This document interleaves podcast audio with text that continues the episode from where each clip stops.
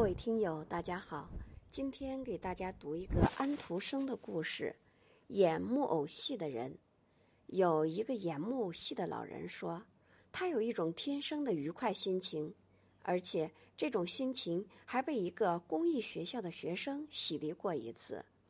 这次实验的结果使他成为一个完全幸福的人。下面就是他讲的全部经过。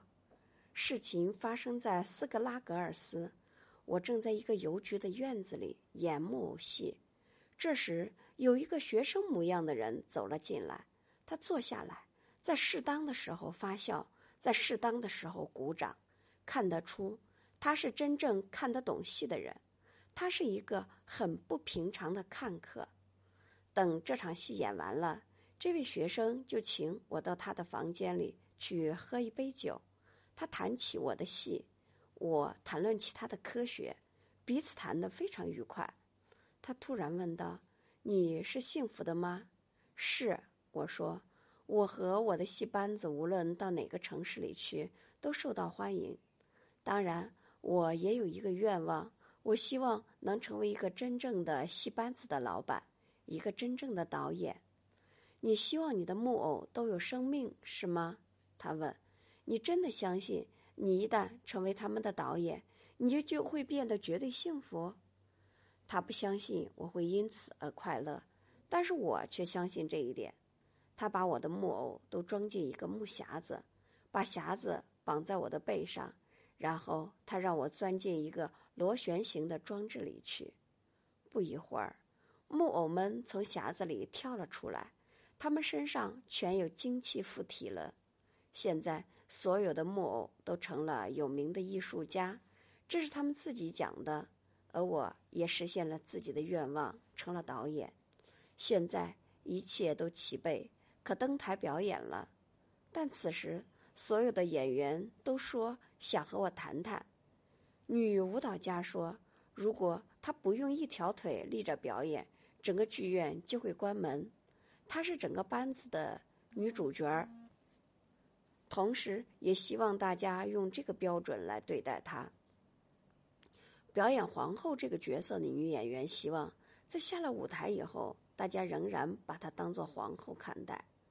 男主角要求只演退场的那些场面，因为这些场面会引起观众鼓掌。女主角只愿意在红色灯光下表演，因为只有这种灯光才对她合适。我的呼吸停止了。头脑昏了，世上再没有什么人像我这样可怜。我老老实实的告诉他们，他们不过是木偶而已。于是他们把我打得半死。木匣子已经翻转过来，大大小小的木偶躺在它的附近，滚作一团。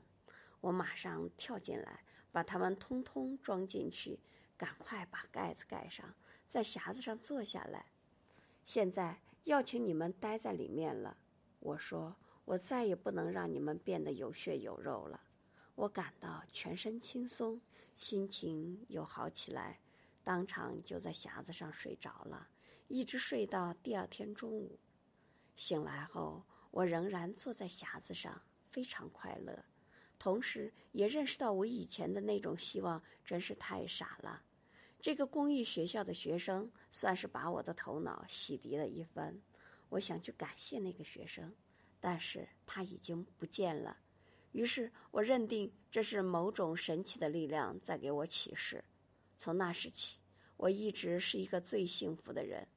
我是一个幸福的导演，我的演员也不再发牢骚了，我的观众也很满意，因为他们尽情的欣赏我的演出。那些三十年前许多人抢着要看，而且感动的流出眼泪的剧本，我现在都拿出来演了。